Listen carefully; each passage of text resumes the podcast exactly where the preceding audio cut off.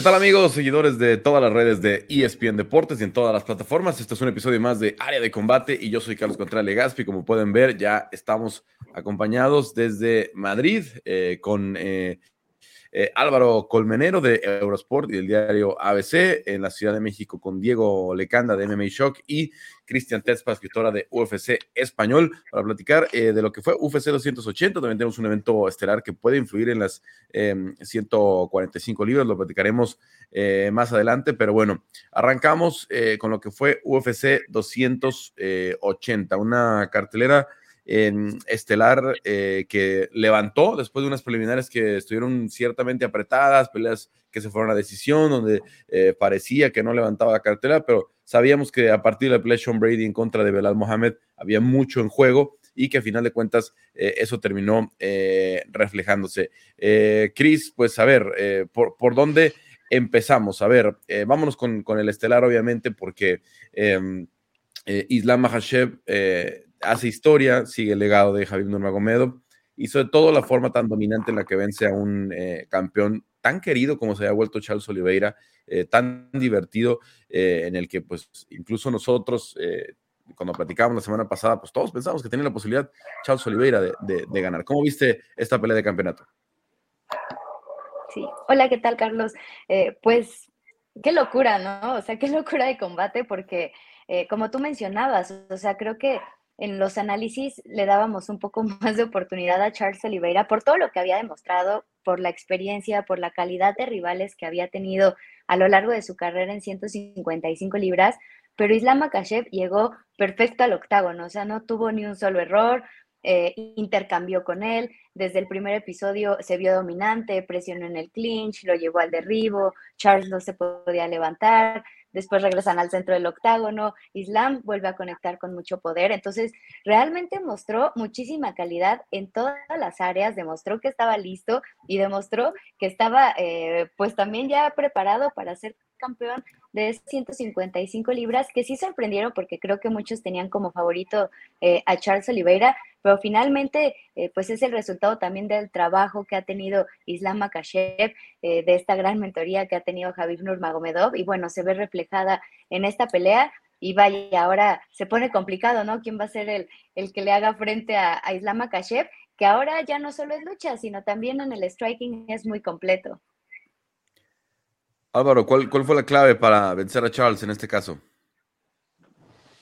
Muy buenas chicos, ¿qué tal, queridos seguidores de Área Combate? Eh, bueno, lo primero decir que a mí me sorprendió claramente. Una cosa es que fuera favorito de las apuestas y otra cosa es que arrasara totalmente a Charles Dubron Oliveira y sobre todo que le diera de su propia medicina, como se suele decir, ¿no? Que al final someta al mayor sometedor o al mayor finalizador de sumisiones de toda la historia de la UFC Creo que la clave fue Carlos en las manos, en el golpeo tan ordenado que tenía, porque al final cuando lo somete, lo somete porque está prácticamente noqueado Charles Oliveira. Entonces creo que ese orden, esa solidez en el golpeo y ese, esa evolución en el striking de Islam Makhachev creo que fue una de las claves. Y luego, por supuesto, que el desarrollo que hace de la lucha, Islam Makhachev está en un nivel élite. Esa manera de poder planchar en el suelo, de poder dominar la situación, pero sobre todo yo creo que en este caso fue que Charles Oliveira no sacó trabajo en el clinch cuando nos acostumbraba a sacar muy, buena, muy buenos codos, buenas manos, buenas posiciones. Y aparte esa, esa dominación ¿no? de, de Lama Hachev en, en, sus manos. Diego. Esta, esta es de esas peleas que una vez que suceden, eh, dices que en qué estaba pensando antes de, la pelea y en el análisis. Yo digo, y, todos lo, creíamos que, iba a ser una, noche victoriosa para Charles. Pero algo también con lo que no contábamos era eh, el striking que iba a traer Charles.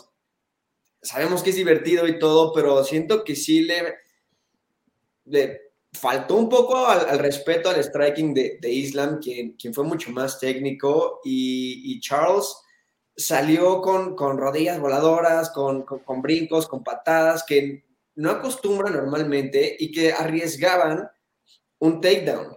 Entonces, eh, creo que él confiaba demasiado en su piso, y, digo, con, razón, eh, en que si se iban al piso, él, iba a, sobrevivir al menos el, control de Islam, pero con lo que no contaba era que en estos intercambios salvajes que él estaba haciendo, que lo iban a conectar, porque si no mal recuerdo, él da un brinco y cuando cae es cuando, cuando le, conecta ese, ese derechazo y, lo tumba, ¿no? Y, obviamente, ¿cómo tiene que ser la fuerza de Islam en el piso? Que yo decía, ¿por qué Charles no está sacando el brazo del triángulo antes de, que lo tuviera totalmente cerrado? Pero Charles, eso es instintivo para él, o sea, salir de posiciones de peligro es, es su naturaleza. Entonces, el, no haber sacado ese brazo antes de que el triángulo estuviera totalmente encajado es porque la fuerza con la que aprieta Islam es impresionante. Y, y si Charles no pudo hacerlo, nadie más en la división va a poder hacerlo. Y si Volkanovski pelea contra él, no va a ser la misma historia que con Brian Ortega, va a ser más difícil salirse de, una sumisión de ese estilo. Y como decía Álvaro, eh, Charles cae lastimado, ¿no? Realmente está eh, fuera de sus condiciones eh, como para poder trabajar bien, porque sabemos que si pasaba por ahí la guardia eh, eh, Islam y ya con el triángulo cerrado no iba a salir de ahí, ¿no? Eh, se fue trabajando. Ahora, en mi defensa, sí les quiero decir que la semana pasada les dije que tener mucho cuidado con la guardia zurda de Islam. ¿Por qué? Porque el clinch de, Charles depende mucho de tomar con la mano izquierda la nuca del rival y eso neutraliza la mano derecha y por ahí entran los codos y entran las rodillas y entran los uppercuts y, y hace mucho castigo. Al tener un rival zurdo, le abre el espacio, al tratar de tomar con la mano izquierda, le abre el espacio que entre la mano de poder, que es la mano izquierda de Islam, las patadas medias de Islam que estuvieron entrando, y no sé si el error fue no trabajar mucho más con un striker zurdos, que porque llevaron un muy buen luchador de, un iraní a, hacer el trabajo de lucha, eh, se, se, enfocaron mucho en lo que iba a ser los intentos de derribo, en lo que iba a ser la lucha, y al final de cuentas ni siquiera tuvieron que ser intentos de derribo lo que hiciera Islam, ¿no? Terminó siendo eh, lastimarlo con el striking para luego cerrar la obra en el piso, ¿no? Entonces, em, no, no, no digo que yo pensara que iba a ganar Islam, yo estaba eh, con, eh, estaba en el tren, digamos, de, Charles Oliveira, pero sí era mi, mayor preocupación cuando veía el análisis, decía, ¿qué va a hacer Charles cuando, cuando no pueda cerrar ese clinch de mano izquierda y tomar, así como tomó a Gaethje, como, como lo hace con Poirier, con ese, ese, ese clinch que le funcionaba también, pues acá no, acá no, acá no iba a caer y, no sé dónde realmente estuvo el error, porque además vimos un Islam mucho mejor que contra Thiago Moisés, vimos un Islam mucho mejor que contra Bobby Green, eh, que contra esas últimas peleas que eran las que nos dejaban la duda, eh, como Dan Hooker, porque habían sido peleas de corto aviso también para Islam. Ahora que sí tuvo un campamento completo, pensando en el campeón, llegaron listos para lo que se venía y bueno, eh, felicitaciones al coach Javier Méndez, que obviamente es el que ha trabajado la, evolución del, del, eh, del striking de, de, Islam y la estrategia. Y hoy, pues están muy confiados de que van a ser los mejores libra por libra, porque probablemente enfrenten en Perth a Alexander Volkanovski eh, en una situación que, bueno, va, va, a frenar un poquito las dos divisiones, ¿no? pero afortunadamente, sobre todo en la 155, eh, pues prácticamente todos los nombres que están allá arriba ya tuvieron su oportunidad, con excepción de Benil Darush, ¿no? Que Benil Darush, creo que lo lógico sería después de esto que sea el, rival de, Charles Oliveira, ¿no? Si Charles quiere un reto eh, realmente em, competitivo para decir que merece otra oportunidad por el título, Daniel es la oportunidad eh, perfecta. Arranco ahora con Tigo, Álvaro. Em, ¿Qué, qué, le decimos a TJ Dillashaw? ¿Qué, ¿Qué, nos hizo TJ Dillashaw el, el, sábado? Porque obviamente eh, no, él se disculpa con la división, me pareció un buen gesto que se disculpara con la división, pero de verdad, eh, yo creo que TJ tenía otra oportunidad, o tiene, tiene nombre, tiene, eh, tiene un antecedente bastante vasto como para pensar que si se le iba esta pelea de campeonato, iba a tener otra, ¿eh? O sea, yo creo que sus antecedentes nos dicen que probablemente, a menos que él haya decidido que ya está la última, que el hombro ya no va a estar bien porque es un, hombro donde ya lleva dos cirugías, ahora se le vuelve a zafar y dice que se le zafó 20 veces durante el campamento, a menos que hayan dicho, esta es la última, con esta me retiro, ¿no? Eh, porque no se me hace justo llevar una, con una lesión así todo el campamento y una pelea que sabían que no había ninguna posibilidad de ganar en contra de Aljamain Sterling. Sobre todo si, si, si estuvieras tratando que enfrentaba un striker, ¿no? Se enfrentaba a Sean O'Malley probablemente, ¿no? Pero sabía que Aljamain Sterling lo iba a tratar de luchar, que iba a empujar ese brazo eh, con, fuerza, que iba a tratar de forcejarlo. Eh, ¿Qué le decimos a TJ Dillashaw? Bueno, Carlos, yo no le culpo. Yo no le culpo a DJ Dilasu. Yo creo que era consciente o que él pensaba que este era el último tren que iba a poder tomar. Yo creo que, es la única excusa o el único argumento válido que existe para que haya sacado hacia adelante una pelea en la cual tenía un 1% de posibilidades de vencer, mientras que todos los demás no lo sabíamos. Además, era algo que realmente a la UFC le ha tenido que doler, que realmente Ahora entiendo también en parte que está un poco relacionado que a los propios luchadores no les permitan apostar, porque todo aquel que estuviera en el campamento con él sabía que esa pelea la tenía ya perdida, prácticamente, se había salido 20 veces el hombro. Eh, no le culpo por el hecho de que yo creo que, recuerdo mal, si no recuerdo mal, tiene 36 años, creo, 37, está ya cerca de su recta final y yo creo que era el último tren que veía pasar. Y pues con esas pequeñas posibilidades que tenía, pues él confiaba en que algo podía llegar a hacer. Pero contra este Sterling, que además vimos que estaba en un estado de forma pletórico, está en su prime, eh, no tenía ningún tipo de oportunidad. Además, creo que es en la primera caída, ¿no? Cuando ya se le sale el hombro, que apoya el brazo, no recuerdo mal, izquierdo, em, y ya, ya no hay pelea, ya se acabó. De hecho, lo podemos debatir ahora, eh, demasiado se alargó para mi gusto ese combate. ¿eh? Sí, la esquina yo creo que lo pudo haber parado en, entre rounds, ¿no? Sabiendo que se la tenían que acomodar. El, el, el, eh, el, brazo del referee debió haber detectado que la lesión era seria y pudo haber también detenido, decir, esto no, esto no va a dar para más, ¿no? Eh, pero al final de cuentas, bueno, llegó al segundo round, eh, Sterling haciendo su trabajo, haciendo lo que tenía que hacer, ¿no? Ni modo que, que le diera una concesión al oponente cuando él, pues, él hizo su campamento de forma Correcta. Eh, Diego, ¿de acuerdo o no con lo que hizo eh, TJ Dillashaw? No, no, la verdad es que, como dice Álvaro, lo puedo entender. Yo, más que por la edad que tiene TJ, porque se vio muy bien con todo y todo, a pesar de que tiene 36, cumple 37 por ahí en febrero, algo así. Eh, la velocidad la tiene, los reflejos, eh, la agilidad, la fuerza, es, eso lo mantiene a, a, esta edad y eso es impresionante.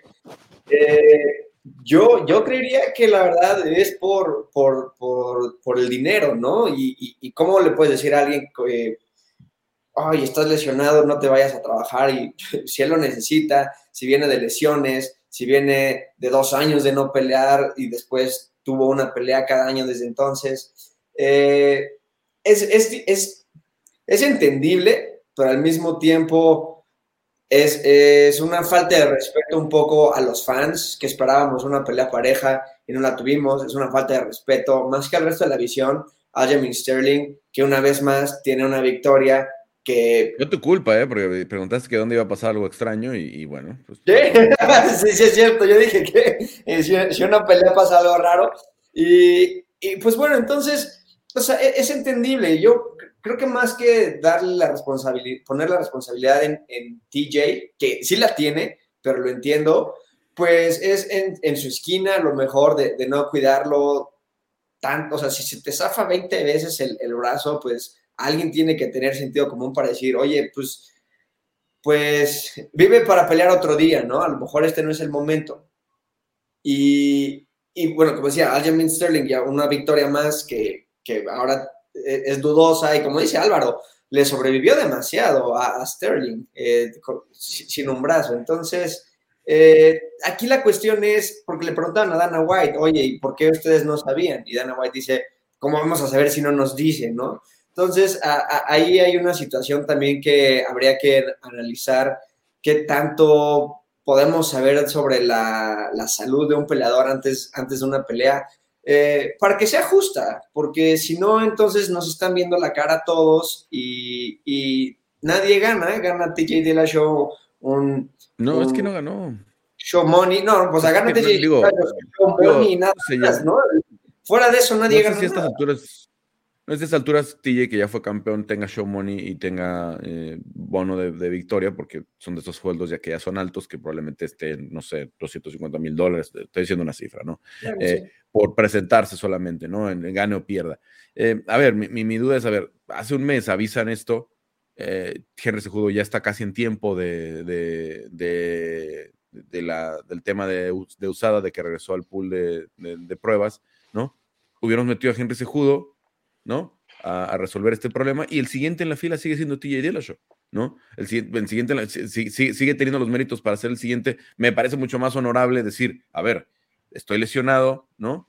Metan al chaparrito, ¿no? En, mi lugar y, yo ser el siguiente. Y, imagínense lo, que lo que pudiera ser una revancha con Henry Sejudo a nivel, a nivel promocional, etcétera, etcétera, ¿no? Entonces, yo la verdad creo que sí dejó ir eh, una buena oportunidad de, competir, ¿no? En, una, en una pelea de, campeonato y sobre todo nos quitó esa oportunidad eh, de ver eh, a Aljamain Sterling bien porque otra vez, ¿no? Ya lo cuestionan por la actuación. Luego tiene una buena pelea con, con, con Jan y lo cuestionan porque fue cerrada. Y ahora pues le ganó un lesionado, ¿no? Entonces tenemos un campeón en una división súper competitiva, pero un campeón con, con poca credibilidad. Chris, ¿qué hizo TJ Dillashaw?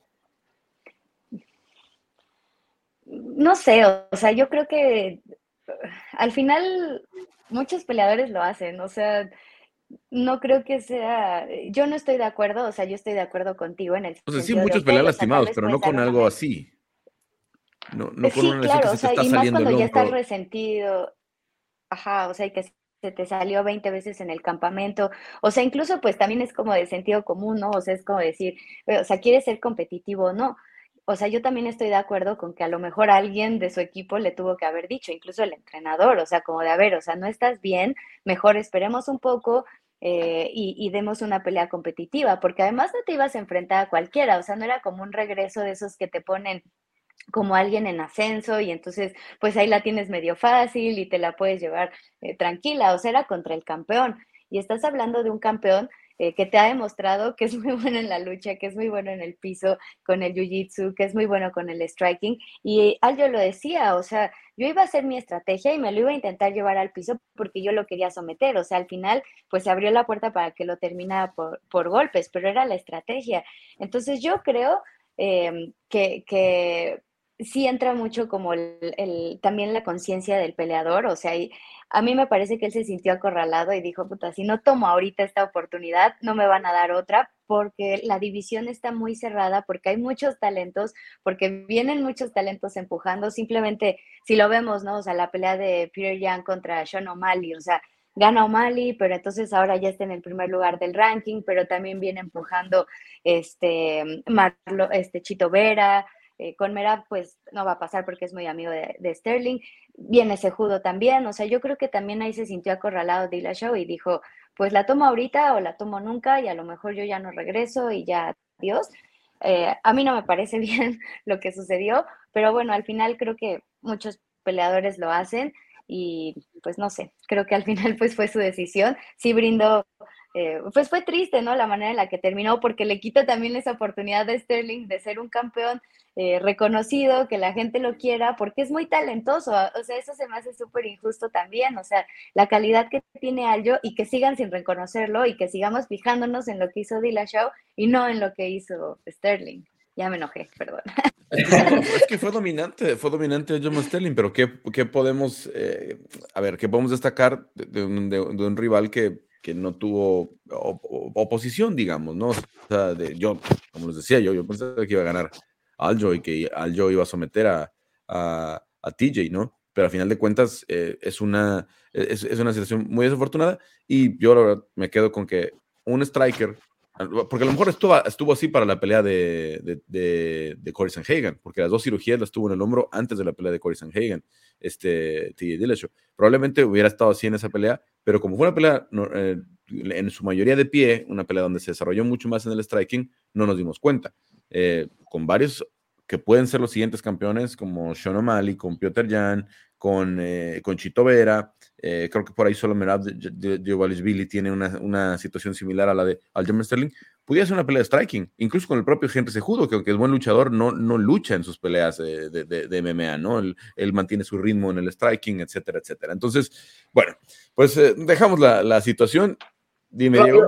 Lo que sí es muy curioso es, creamos o no en el karma, está muy curioso cómo TJ dijo en su pelea de Sejudo, ok, voy a hacer trampa y quiero tener una ventaja, y desde que regresa, en el primer round se lesiona y la vida le dice, pues ahora vas a pelear con desventajas y te vas a romper el ligamento cruzado en la de el Sandhagen y te vas a zafar el brazo en la del hombro, entonces creamos o no, el karma por ahí le está también eh, cobrando factura a TJ Dillashaw. Sí, cambia decisiones extra... Bueno, porque el, todo lo va relacionado a lo que mencionas del, del EPO, de la, de la, de la, de la situación del, del, dopaje, viene por una decisión extraña que es ir a 125 cuando estés ven a ti y show es demasiado grande para las 125 libras. Parecía una locura cuando, cuando lo decide intentar y bueno, pues ahí estuvo la, la consecuencia. Vamos, agárrense porque viene eh, la, la, pelea de la polémica, ¿no? Eh, Piotr Jan en contra de, de Sean O'Malley. Eh, arranco contigo, Diego. Eh, primero que nada, robo o no, estabas escandalizado. ¿Qué tenías tú con los jueces? Eh, y bueno, lo que creo que sí es exagerado, tengan la opinión que tengan de, sobre la pelea, es que ahora Sean sea el número uno del ranking.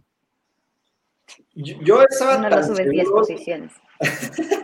Yo estaba tan seguro que Pero... Peter ya no había ganado la pelea que cuando terminó, antes de que dieran la decisión, yo me fui a servir agua. Dije, ah, bueno, pues ya, ok, ya acabó la pelea, ganó Peter Yan, ahorita regreso.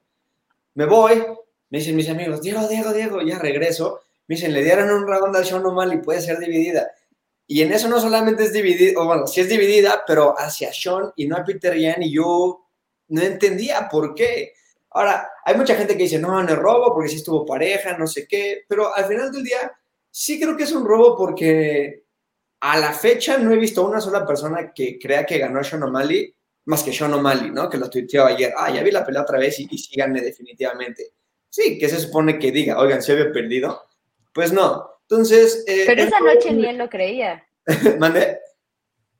Esa noche ni él, no, ni él lo creía. Ni él lo creía. Él, cuando termina la pelea, se queda en el piso, un poquito esperando, ya se levanta, levanta los brazos y luego, cuando anuncian que él es el ganador, su poker face no es tan buena. Es un poco buena, pero no tanto. Y, y, sí le sorprendió. Y es, es curioso porque aunque habíamos, bueno, yo, yo creía que él iba a ganar y, y, y había que, que iba a ganar por nocaut. No, no estoy contento con la decisión porque claramente había ganado Peter Yan. Eh, lo que sí es, nos demostró talento, que pertenece en el top. Ya por fin se demostró contra un, un peleador que para muchos era el mejor de la división. Entonces, sí, sí gana mucho, pero se opaca e, ese, ese mérito que se le puede dar por una decisión muy dudosa, al menos. Entonces, eh, que esté en el, número uno de, la división también me parece eh, una ridiculez, porque entonces lo pone en una situación en donde es difícil negarle una pelea de cinturón, cuando para muchos ni siquiera está listo, porque su, su juego de piso se sigue viendo muy, muy por debajo que el de el resto de la división y, y mucho más cuando tienes un campeón como como Sterling, como acabas de mencionar, tienes a un, Merab. Entonces, eh, me, parece ilógico y, y, un poquito también como el campeonato de Sterling, que, que, tiene dudas alrededor, igual el, posicionamiento de, de, Sean O'Malley en el número uno e, está rodeado de, duda y, y, de incertidumbre. Bueno, le viene a dar más eh, eh, condimento a las 135 libras que tienen muchas peleas buenas por venir. Cristian, eh, ya, ya veo que coincides con, con Diego. Eh, este, ¿Qué tenías tú? Eh, a ver, Diego, nada más una duda. ¿Qué rounds tenías tú ganando? ¿A, a, cómo tenías los rounds? Yo tenía a, a Peter ganando. Es que, ¿sabes qué? Es, es curioso porque yo. No, no, te contesta los rounds, los rounds, porque no, no, no, no justifiques ahorita. Lo que, porque es el, es el punto que yo quiero ir. El uno y dos para. Uno y dos para Jan. Ajá. Tres para Sean. ¿Tú, Álvaro, cómo lo tenías? Yo lo tenía uno y tres para Piotr Jan. ¿Y tú, Chris? Yo también uno, tres, este, Peter Jan, pero in, incluso creo que el dos también, o sea, yo la verdad. O sea, tú tienes 30-27. Sí, o sea, yo, yo sí lo vi dominante a, a Peter Jan, o sea, me pareció muy buena la actuación de Sean O'Malley, pero creo que nunca fue, eh, nunca fue superior a Peter Jan ni a los ataques que hizo Peter Jan. Creo que ese es el pero, punto. Pero, es que pero, Álvaro pero, quería hablar. Sí, sí, sí, es que yo creo que me está pasando, ¿eh? yo de verdad que llevo unos días con una controversia interna mía que es brutal. O sea, yo mismo estoy contradiciéndome muchas veces en mi propio pensamiento. Pero es cierto que yo le veo ganador el 1 y el 3, pero que si nos acogemos al reglamento unificado de las artes marciales mixtas, lo primero que se tiene que valorar es la posibilidad o lo cerca que estás de terminar la pelea con el grappling o con el golpeo efectivo. Luego ya podemos pasar a la siguiente capa, pero la siguiente capa de puntuación solo se pasa si hay igualdad en ese primer ámbito. Si no, no se pasa al control en el suelo, al derribo. Con lo cual, es cierto que si luego nos ponemos a analizar bien los asaltos, seis derribos de Piotr Jan sin gran and pound, sin un posicionamiento muy claro, porque muchas veces se levanta rápido Sonomali, si nos ponemos a desgranarlo, a mí me da rabia porque mi pensamiento general es que gana Piotr Jan, pero desgranándolo poco a poco y siguiendo la normativa, podríamos llegar a ver ganador a Sonomali de dos asaltos. A ver, es que en seis derribos conectó nueve golpes nada más. ¿eh? O sea, ese no es daño de Ground and Pound, porque además el, daño que haces en, en, Ground and Pound en realidad es mucho menor por la distancia, ¿no? Porque no tienes, no tienes eh, rango para, para, para, hacer daño. Entonces, no hace prácticamente daño. Piotr Jan no toma la espalda, no toma una posición en la que empieza a amenazar para una sumisión. Se veía cansado Sean O'Malley, sí, estaba este, agotado, sobre todo en el segundo eh, round ya se le ve eh, muy cansado, pero al final de cuentas sale de todos los problemas. Y yo tenía a, a, Piotr Jan ganando el 2 y 3, ¿no? Entonces, creo que ese es el, el, grave problema que tiene esta pelea, ¿no? Que tenemos una pelea con tres rounds, eh, dos rounds creo muy parejos. Yo no, ahora escuchándolos, pues ya me empieza a entrar la duda, pero el 2 me parece que es clarísimo para Peter Jan. Cuando el 2 es el, mejor round para Sean en el striking, curiosamente, porque es cuando lo lastima, ¿no? Pero luego ya le, contesta, le contesta con el knockdown, entonces le da la vuelta al round. Eh, cuando aquello que yo les decía la semana pasada, ¿no? La posibilidad de que Sean lo lastime con un solo golpe, lo hace, pero le contestan todavía con mayor poder. Entonces, eh, yo tenía a Sean eh, ganando el 1 y después el 2 y el 3 para Piotr Jan. Entonces, cuando tenemos una pelea así, siempre hay que tomar en cuenta, no nos da tiempo ahorita de explicar todo el proceso de, de, jueceo, pero siempre hay que tomar en cuenta que los jueces tienen tres perspectivas diferentes, que cada uno está en una esquina diferente, eh, que no están viendo como nosotros repeticiones, diferentes ángulos, que cuando se van van al, piso no tienen otra cámara diferente. Los jueces están apreciando lo que ven a ras de jaula, que es muy diferente. Es muy diferente la perspectiva que tenemos los fans. Mm, yo creo que una de las soluciones que pudiera tener el tema del jueceo es que los jueces vieran lo mismo que ven los fans para que hubiera una percepción similar, para que el juez, eh, el juez estuviera frente a una pantalla y no se, se, viciara, digamos, con todo lo que pasa en la, pelea real, pero entonces le estás quitando al juez lo que está realmente sucediendo, el, el, el, sonido de un golpe, ¿no? Eh, eh, la, efectividad de un, de derribo. Entonces, es muy difícil que el fan en su casa vea la misma perspectiva que están viendo los tres jueces. Entonces, ese es el problema que tenemos. Yo creo que eh, Sean lo describe muy bien. Es una pelea muy cerrada. No, no, no alcanza a ser un robo. Pero bueno, a final de cuentas, eh, sí, sí es un resultado polémico porque es una pelea demasiado cerrada. Desde que termina yo dije pelea de la noche y además, quién sabe para qué lado se va a ir, ¿no? Se pintaba para ser una decisión dividida porque era muy difícil de de, decidir, ¿no? Porque eso que mencionabas, Álvaro, del, del, reglamento, ¿no? Dice, a ver, ¿dónde hiciste más daño? ¿En el striking o en el, o en el, en el, em, en el, en el, eh, en el grappling? Si el juez decide que el round se fue más al striking, ¿no? Como es el caso de dos jueces que piensan que el primer round se va más al striking y entonces ahí sí hay más daño de parte de Sean, el round uno es de Sean. Si el juez decide que el round se desarrolló más en, grappling y hizo más daño eh, este Piotr Jan, entonces nos vamos al, tiempo de control, que no es ninguna referencia. Y ojo, por ejemplo, a mí me ponía en Twitter un seguidor, eh, ¿cuándo has visto que alguien gane una decisión con solo dos segundos de control? Alexa Grasso ganó cinco rounds con cero segundos de control. El tiempo de control no son, no, es ninguna referencia, ¿no? Si el combate se, desempeña mayor, mayoritariamente de pie, pues no vas a tener tiempo de control, ¿no? ¿no? No necesitas tener tiempo de control para ganar un round o para ganar los tres o los cinco rounds. Entonces, es una pelea con mucha polémica. Eh, nada más, Chris, tu, resumen, porque ya no lo hicimos, nos, nos, nos, ¿Tú cómo la viste? Yo vi a un, Peter Young que realmente, pues sí está en otro nivel. O sea, a mí me gusta mucho cómo pelea eh, Peter Young porque eh, boxea muy bien, golpea muy duro y además, en cuanto siente peligro, cierra distancia y vámonos al piso y es, eh, o sea, es muy difícil que los rivales se puedan levantar.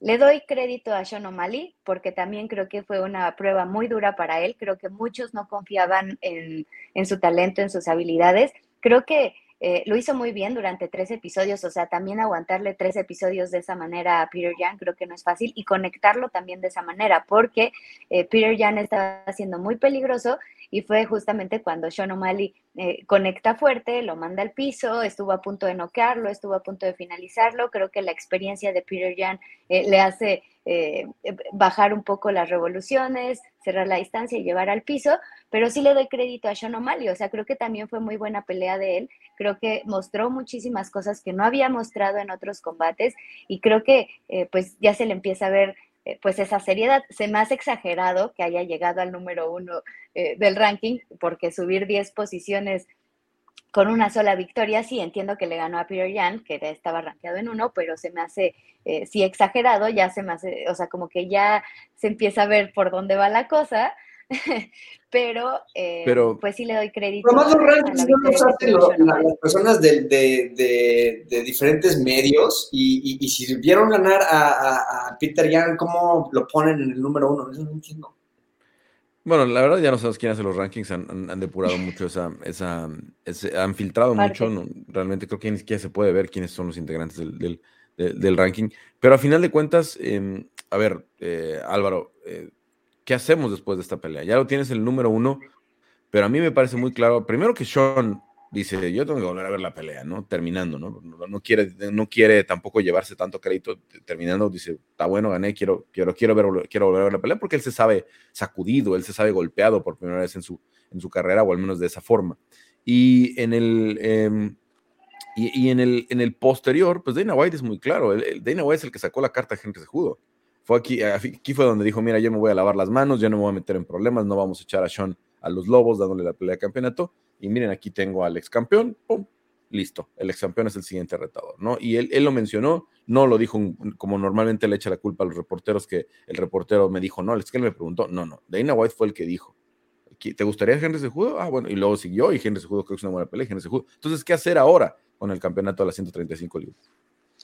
Pues es, es una buena pregunta, pero a mí lo que dijo Dana White me parece un poco contrario a la estrategia que yo idealizaba en la mente que tendrían ellos de marketing, que es desplazar a un campeón que no es carismático ni mediático como es a Sterling, o al menos intentarlo. Es decir, yo creía que si le iban a posicionar a Sonomali en el número uno, la siguiente tenía que ser por el título.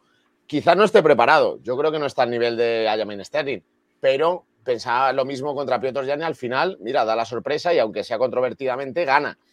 Entonces, yo creo que tiene, digamos, a Sonomali en la rampa de salida o de despegue para ejecutar la estrategia perfecta en cuanto a, lo mediático y en cuanto a las ventas, que es que se enfrenta a Sterling y si logra ser campeón vas a tener a una superestrella, un tío muy mediático, carismático, que se vende bien.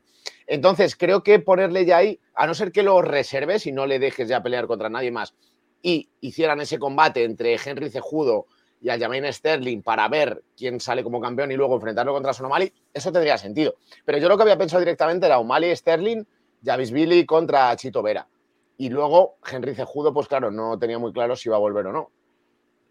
Bueno, Cejudo ya cumplido los seis meses en el, pool de usada, teniendo creo que lleva por ahí de 10 pruebas, según lo que publicaba Aaron Bronstetter de, de TSN.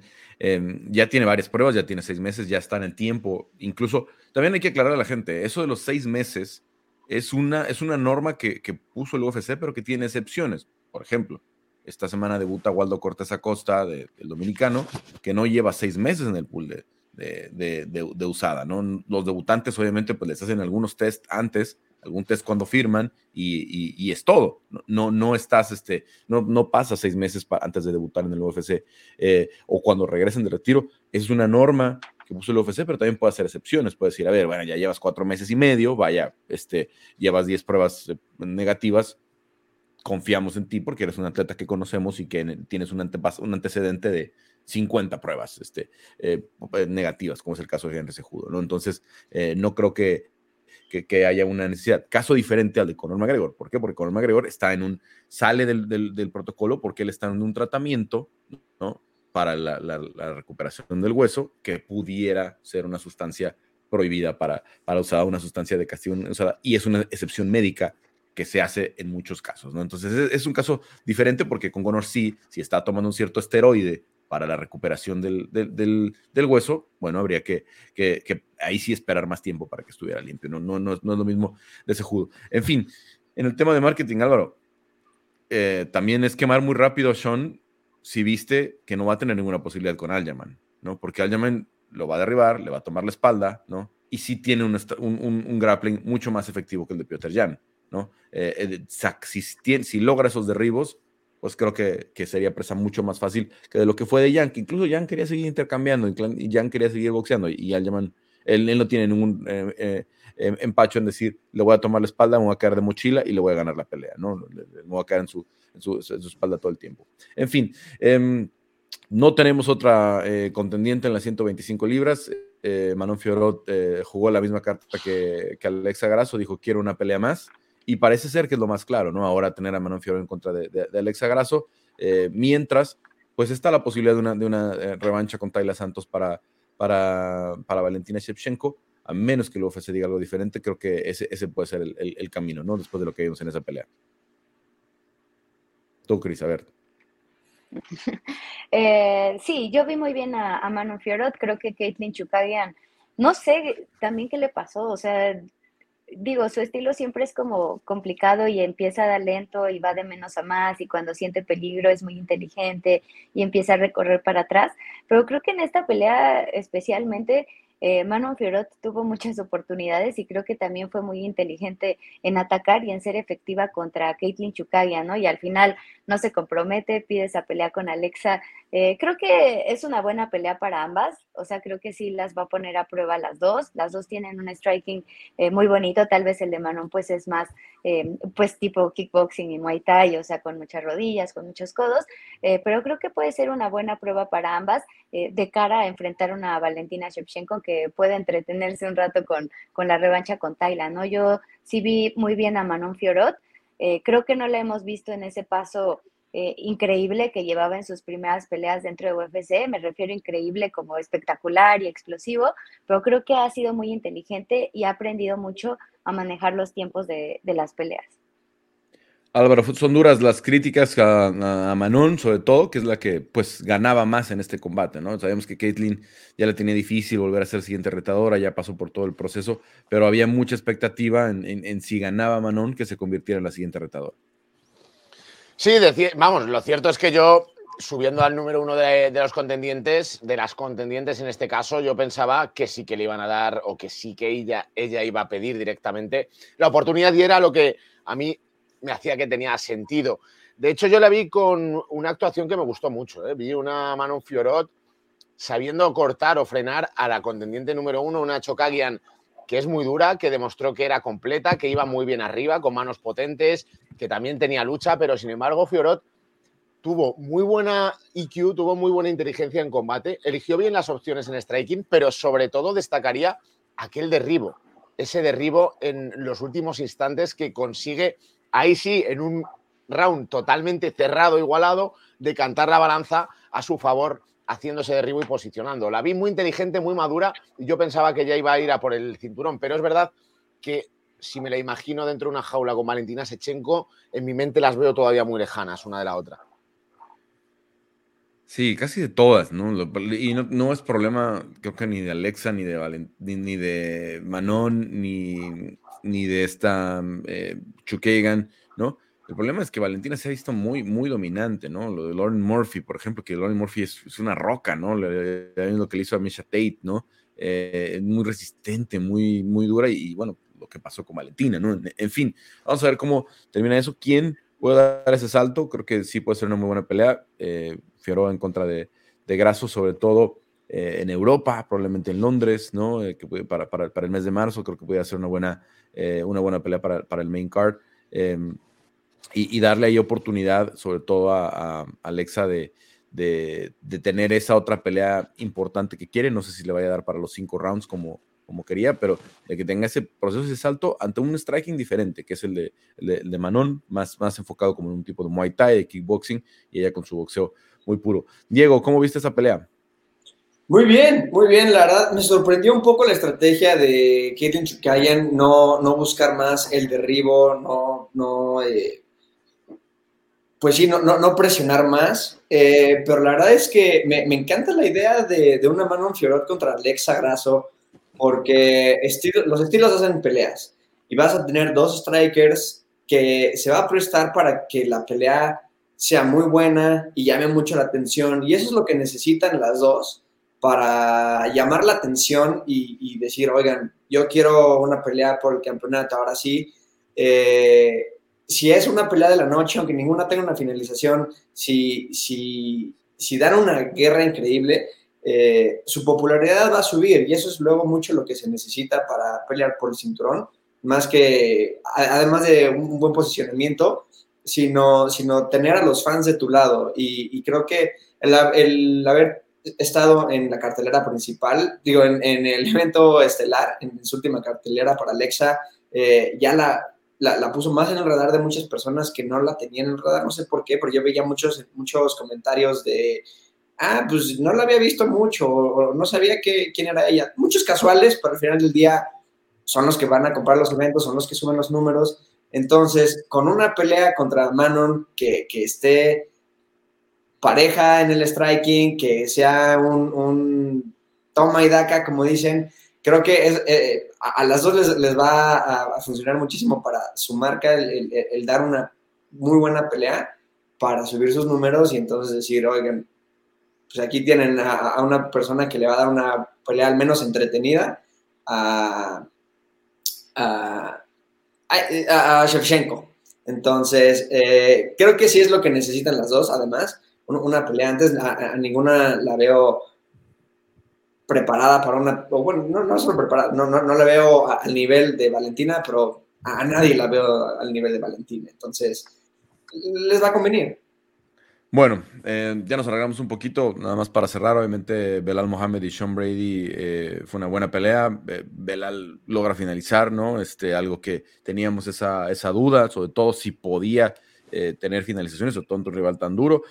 Eh, gran victoria para Tim Habib, gran, gran, victoria para Mike Valle, que estuvieron en la esquina de, de, este eh, de, Belal Mohamed, que levanta la mano, dice estoy aquí para cualquier top 3 en, el peso welter, vamos a ver qué, le viene. Y también Daniel Darush, que superó ampliamente a, Mateus Gambro, también me sorprendió lo que empezó a pasar después del, primer round, ¿no? donde Gambro todavía estaba manejando este eh, grappling de altísimo nivel, ¿no? Y al final de cuentas terminó en eso. ¿Alguna otra pelea? ¿Algún último comentario de UFC 280 que quieran hacer?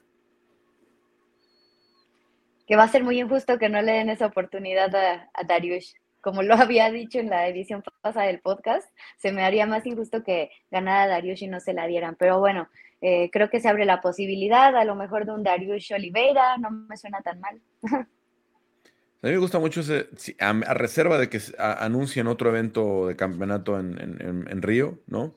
Eh, me gusta mucho Darius contra Oliveira, cinco rounds como evento coestelar, ¿no? Si se quedara Moreno contra Figueredo como la estelar, creo que Oliveira con, con sería un trancazo, sería una pelea que venderá muchos boletos y será muy buena para, para un pay-per-view. Pero vamos a ver, vamos a ver cómo se mueven las cosas. Si por ahí se juega la carta de Amanda Nunes en la pelea de campeonato que se agregaría para, Río, porque de momento no hay otro campeón brasileño, ¿no? Por ahí Glover Teixeira pudiera ser en diciembre, pero va a ser muy, muy corto la, la, posibilidad para ir a Río. Em, Álvaro, ¿algún otro comentario de 280? Pues darle crédito a Belal Muhammad. Victoria espectacular cuando yo no estaba tan convencido que lo fuera a hacer contra un luchador en ascenso como Son Brady y creo que, se, se, merece mucho más crédito del que, del que se le está dando porque aunque tiene cierto carisma, tampoco es tan mediático y como sus peleas casi siempre llegan a la decisión, no vende tanto, pero en cierto momento puede acabar peleando por el cinturón. No, la verdad, Belal, no hay yo creo un peso Walter que hace todo bien como Belal. ¿eh? El problema es ese, que no había finalizado, que no había tenido esos eh, grandes highlights, ¿no? Pero muy buen striking, muy buena lucha, muy buena defensa de derribo, muy buen grappling. Eh, y ahora pues se vio otra vez completito para finalizar. Diego, ¿algo más de 280? Eh, Igual, hablar de, de, Belal, eh, más que, obviamente, te dice mucho de la cartelera cuando una de las pocas finalizaciones que hubo en la cartelera fue Belal Mohamed. Creo que la cartelera solo tuvo cuatro finalizaciones, entonces fue un poco tediosa y cansada. Y, Sean Brady, que no es, quitarle mérito a, a Belal para nada, pero siento que un poco se rindió. Creo que al, momento de la detención quedaban unos 13 segundos en el, en, el reloj y si, y si Brady hubiera defendido un poco mejor, si hubiera amenazado con dos counters, el, el referee hubiera dejado que corriera la pelea, pero sí siento que, que Brady un poco como que dijo, ya, ya estuvo bueno. Entonces, eh, vamos a ver qué, qué, le, qué le, sigue a, a, Belal. No, una pelea por el cinturón después de, de que se solucione Leon Edwards contra Usman. Eh, no me parece que, esté listo, pero mientras una pelea con un Gilbert Burns me interesaría o algo así, creo que creo que pueden haber muy, muy buenas peleas para Belal en, el futuro. Eso puede ser muy buena con Gilbert. Em, nada más eh, para cerrar el tema, em, pronósticos, Calvin Keiran en contra de eh, Arnold Allen, en el evento estelar este fin de semana. Em, los dos eh, prácticamente están en la platiqué con los dos el miércoles, los dos están en expectativa. ninguno se anima a decir que quiere un, interino, ninguno se anima a cantar el tiro con nadie. Primero hay que ver qué pasa el, el sábado. ¿De pronósticos, Chris? Ay, qué difícil. Creo que va a ganar Calvin Cater. Creo que tiene eh, la experiencia de su lado. Es un peleador muy peligroso. Arnold, Arnold Allen es muy peligroso también. Eh, pues va invicto dentro del octágono, pero creo que Calvin Cater se va a llevar esa victoria. Diego. Espero también, eh, porque Calvin Cater, si no, ya tendría varias, varias derrotas que, que, se ven mal en su récord. Para mí ganó la de Josh Emmett, pero bueno. Eh, creo que sí, con, con, el jab, Calvin Cater va a mantener la distancia, no va a dejar a Allen que se acerque. Así que eh, Calvin Cater, decisión, no creo que pueda finalizar a Álvaro. Pues yo, Carlos, he decir que en el UFC de Londres, que estuve en el primero de ellos de este año, a mí la pelea o el peleador que más me sorprendió, más allá del caos de Ilia Topuria contra G. Herbert, fue Arnold Allen me parece que de cerca, a apenas 5 o 10 metros, eh, no había visto a alguien pelear tan agresivo y pegando tan fuerte con tanta rapidez en este peso, con lo cual creo que la precisión, la potencia, el ritmo y el volumen incluso de Arnold Allen va a imponerse a ese orden que tiene Kelvin Keitar y ese jab tan peligroso, pero creo que más recursos salen, así que victoria para Allen. Listo, gana Allen, mandamos a Alex contra Fioroda en Londres y Allen contra Jair en Londres, ya tenemos todo, todo listo, nos vemos en el mes de marzo por allá. Listo. bueno, no, este, yo también eh, me cuesta mucho trabajo hacer pronóstico en esta. La resistencia de Calvin Keller creo que es, mucha. Creo que con todo y esa, esa oleada que puede traer en los primeros rounds, Arnold Allen va a ser interesante, pero bueno, eh, vamos a ver cómo se desempeña. Si tuviera que dar un pronóstico, pensaría en Allen, por, eh, perdón, en Keller por decisión, pero no, no me sorprendería que, que pudiera eh, Arnold terminarlo muy explosivo y, también me gustó mucho su estilo. Muy bueno también se va a poner el peso pluma, eh, mientras Alexander se va, los de abajo, ¿no? Esta, este top 5 que se van a estar enfrentando, eh, Jair, Emmet, Ortega, Allen, se acerca Topuria, se acerca a Mobsar en cuanto, en cuanto esté listo para regresar. va a haber, va a haber una, una, una muy buena camada que viene en el peso pluma para los siguientes dos o tres años. Así es que interesante también, obviamente, el debut de Waldo eh, Cortés Acosta, el dominicano, que están enfrentando a Jared Bandera, que viene en racha de cuatro derrotas. Victoria obligada para el dominicano, obviamente, por, por esta situación. Llega muy desesperado Jared Bandera. Eh, ojalá que no lo, sorprendan. Y bueno, con muy buena pegada, con una mano derecha muy peligrosa. Este sábado eh, lo pueden seguir por ESPN Deportes, obviamente. Bueno, chicos, pues muchas gracias. Platicamos la, próxima. Este, gracias por sus análisis. Quique, ¿Cómo estás, Carlos? Un gusto saludarte. Nos, vemos al fin después de eh, dos semanas, tanto, tanto que platicar. Este, no sé por dónde quieres empezar. Digo, obviamente de los temas que se nos pasaron la semana pasada fue eh, los knockouts de Caleb Plant y el de, eh, el de Wilder, ¿no? Mm, y ahora, pues mucha polémica con, con, esta, mm, con este post que hace Andy Ruiz durante la semana, ¿no? pues como anticipando que ya hay una negociación o que ya viene por ahí esta pelea con Wilder. ¿Cómo quedó este asunto de las semifinales del, CMB?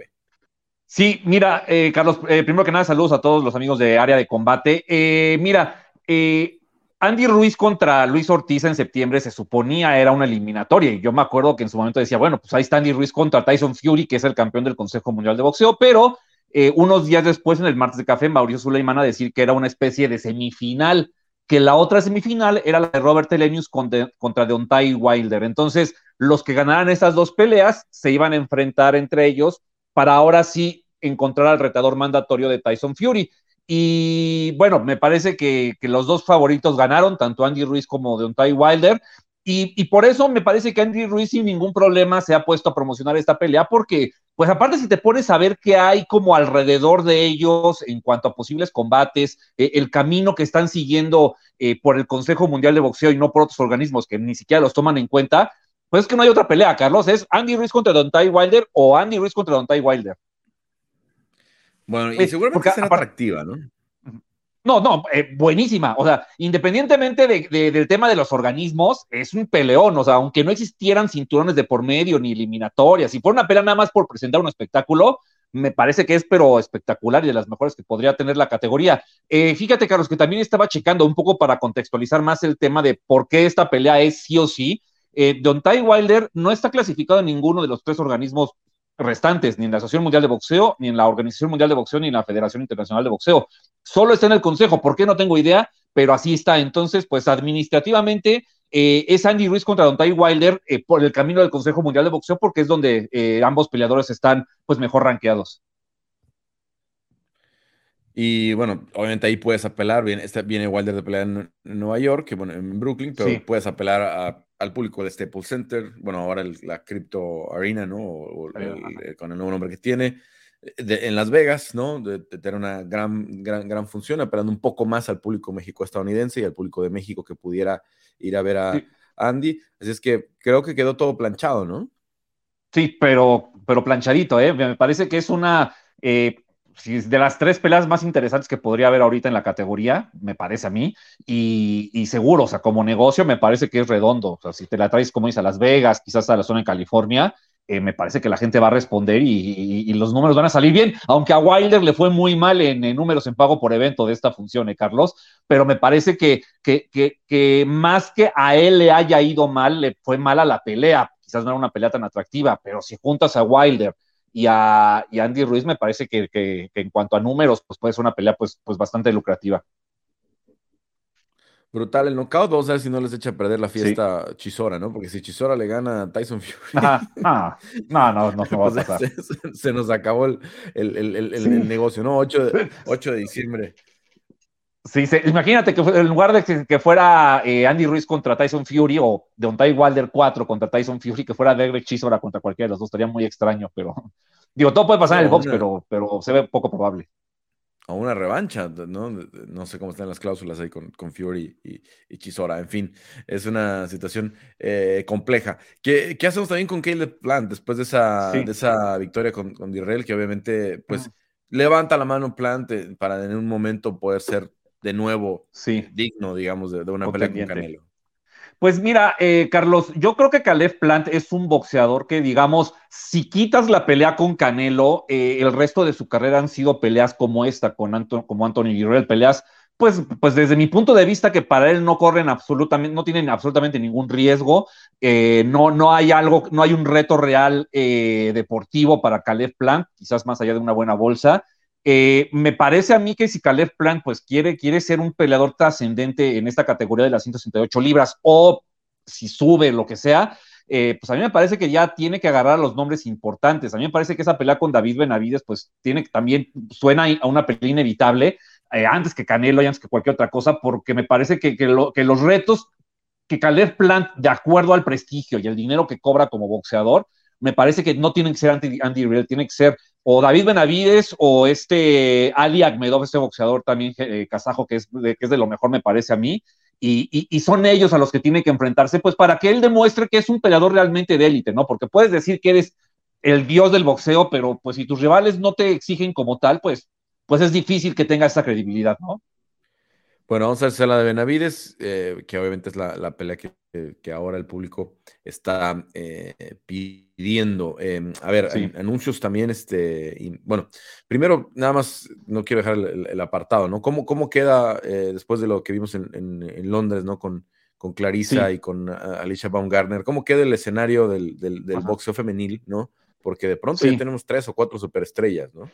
Sí, sí, que creo que el, gran eh, logro de esta función es eso, ¿no? Lo que le deja a la escena del boxeo femenil, los nombres que hay, eh, las figuras que hay, pues eh, el resultado que tuvo también como negocio, ¿no? Se llenó la Auto Arena, pues se habla de que en Inglaterra hubo dos millones de personas viendo la, función. O sea, creo, que es, un ejemplo de que si en el box se hacen bien las cosas, sea quien sea, y, se le da el lugar que, merecen a, los peleadores que, que, deben de pelear por los campeonatos, pues las cosas funcionan bien, ¿no? El box puede ser un deporte que siga siendo vigente y, y que no tenga todas estas ideas que hay ahora de que ya, ya, ya, ya, ya no hay box y todo ese tipo de cosas, ¿no? Si se buscan las peleas correctas, la gente va a responder. Eh, me parece que en el tema de Clarissa Shields, híjole, Carlos, es un tema complicado porque siendo muy honestos, no hay rivales en su categoría, ¿eh? No las hay. Tiene que, ella tendrá que, buscar eh, moverse, a ver, a ver a quién se encuentra, o esperar a que llegue una boxeadora pues nueva que pueda hacer un reto, o tal vez pensar en ver de la manera de vender una revancha con Savannah Marshall, que me parece pues no, no, no viene mucho al caso. Y en el caso de Alicia Baumgartner contra eh, Micaela Mayer, aquí sí me parece que una revancha sería una pelea bastante esperada porque para mucha gente las tarjetas fueron polémicas, ¿no? Mucha gente se vio ganar a Micaela Mayer, yo me incluyo entre esos. Aunque no cuestiono el triunfo de Alicia Baumgartner, fue una pelea muy cerrada con rounds muy parejos que pudieron ser para cualquiera. Eh, por ahí está la coreana Hyun Min Choi, que es la, la, otra boxeadora que tiene el cinturón de, de la categoría de los superpluma, de, este, las 130 libras eh, me parece que antes de una revancha, pues Alicia Von Garner tendría que unificar contra, contra esta boxeadora coreana. Es, es, una boxeadora, Carlos, que pelea una vez al año, que pelea contra quien quiere, eh, ante la complacencia de los organismos. Aquí me parece que la AMB es la que tendría que tomar cartas en el asunto y exigirle a Hyun Choi pelear con Alicia Baumgartner o de plano, pues quitarle el cinturón y buscar a alguien más. Bueno, vamos a ver cómo se desarrolla esos, esos eh, matches después. Como decías con Clarisa, desafortunadamente no, tiene esas, eh, esos, rivales, ¿no? En, MMA trató en 155 libras, donde es una división que también tiene muy poquita profundidad. La mayoría de las chicas que pelean en 155 son 135 o 145 que suben, que suben. Por, el, por el atractivo que tiene eh, el millón de dólares del torneo de PFL, pero a final de cuentas no, no hay este. No, no hay una división real con, con profundidad, más allá de Kyle Harrison, que es una gran, estrella. Entonces, em, después de esa, gran cartelera, eh, y luego anuncios, este sí, antes de que comentemos las cartelas de la semana, eh, alguna pelea que veo que está emocionando mucho a los fans, Navarrete contra Oscar Valdés, esa pelea ya la damos por cerrada, la, controla Top Rank, ¿Qué, ¿Qué, está pasando con esa? Sí, eh, mira, se supone que esta pelea, Carlos, ya sería en, Superpluma, en 130 libras. Eh, ah, recordemos que Shakur Stevenson acaba de dejar vacante el cinturón. Eh, sería una pelea, pues, en la que podría eh, moverse el campeonato de, me parece que es de, la Organización Mundial de Boxeo, que es donde generalmente se ha movido el vaquero Navarrete. Y ahorita en la convención, pues, está aprovechando, pues, para hacer todo el cabildeo para acomodar a los peleadores en las peleas importantes. es una pelea en la que, pues, Oscar Valdés pues que, si bien viene de perder ante Shakur Stevenson, pues se le estarían dando nueva cuenta la oportunidad. el vaquero Navarrete vendría como campeón de la categoría de abajo, de las 126 libras. Y, más allá del tema de los cinturones y de temas, temas administrativos, bueno, sería una de esas peleas mexicanas que, como aficionado, pues, pues te llenan y te y, y, esperarías con muchas ansias, ¿no? Yo pienso que podría ser una gran pelea de esas que, pues, que sumarían a la gran historia de boxeo mexicano y de peleas entre mexicanos, 3 de febrero parece que es la fecha, digo, todavía no, es una confirmación oficial, pero todo parece que, así será. Bueno, pues eh, obviamente, como dices, guerra de mexicanos que siempre resultan atractivas. ¿Y qué tenemos este fin de semana que no nos podemos perder?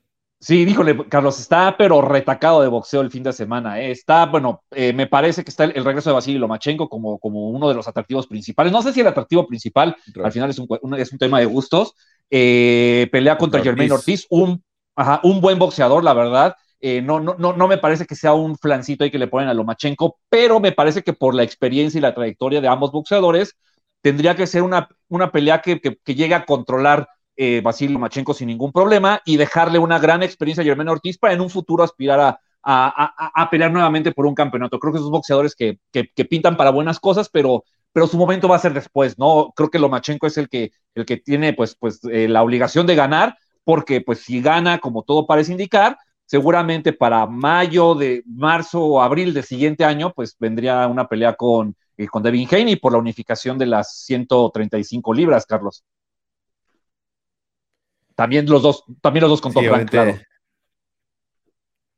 También eh, interesante, obviamente, y Lomachenko todavía con este poder de estrellato que tiene, vamos a ver qué, tan, qué tan abollada está esa, esa corona, al menos del cariño que tenía del, público. Sabemos que los cinturones los perdió. Em, ¿qué, eh, ¿qué, más tenemos este fin de semana? Pues mira, la, pelea que a mí más me llama la atención es la de William el Camarón Cepeda contra Joseph Díaz. Es un combate que eh, dos boxeadores aguerridos que van al frente, que me parece pueden dar una muy buena pelea. Uno es zurdo, como el caso del Camarón Cepeda, derecho, el caso de Joseph Díaz. Y es una pelea en la que, pues, siendo dos boxeadores que están, pues, quizás una línea abajo de la élite de las 135 libras, pues es de esos, de esos combates en los que pues o te acerca a los principales o te aleja, ¿no? Y, creo que, pues creo que los dos boxeadores se juegan mucho en su carrera o, por lo menos llegar a, una posibilidad de campeonato más rápido. Y, por eso me parece que es, una pelea bastante atractiva. Eh, creo que los dos son buenos boxeadores. Eh, el Camarón Cepeda me parece que está ante la pelea que lo puede catapultar.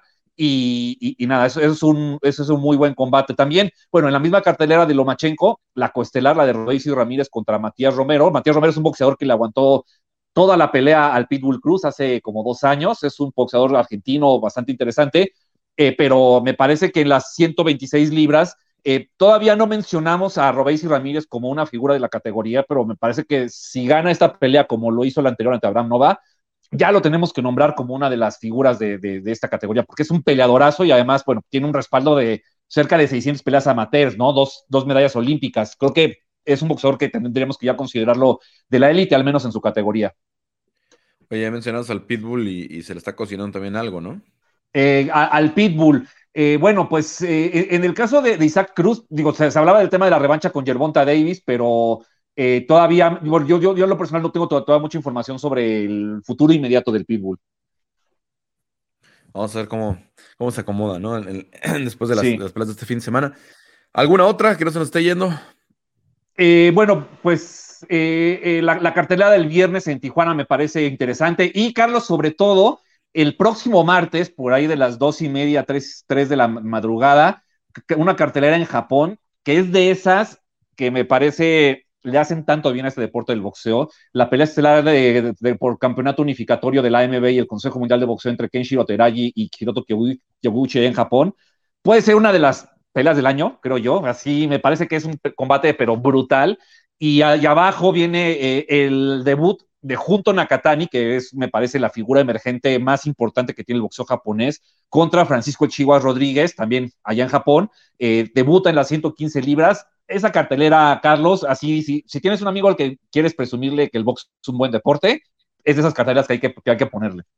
Bueno, hay que pararse temprano el martes entonces. Muy temprano, mucho café. Muy bien, muy bien, Kike. Pues te escuchamos en el, en el, en, el, en el estilista. Obviamente, como siempre, muchas gracias por, por el análisis. Y bueno, pues platicamos la próxima. No, gracias a ti, Carlos. Gracias y pues seguimos aquí en, en contacto en área combate. Bueno, pues muchas gracias a Quique Rodríguez, también a Cris, a Álvaro, a Diego que estuvieron con nosotros en el análisis, también a Damián que estuvo en la producción. Este fue un episodio más de Área de Combate. Yo soy Carlos Contreras de Gaspi. Los espero la próxima con lo mejor del mundo del deporte de combate.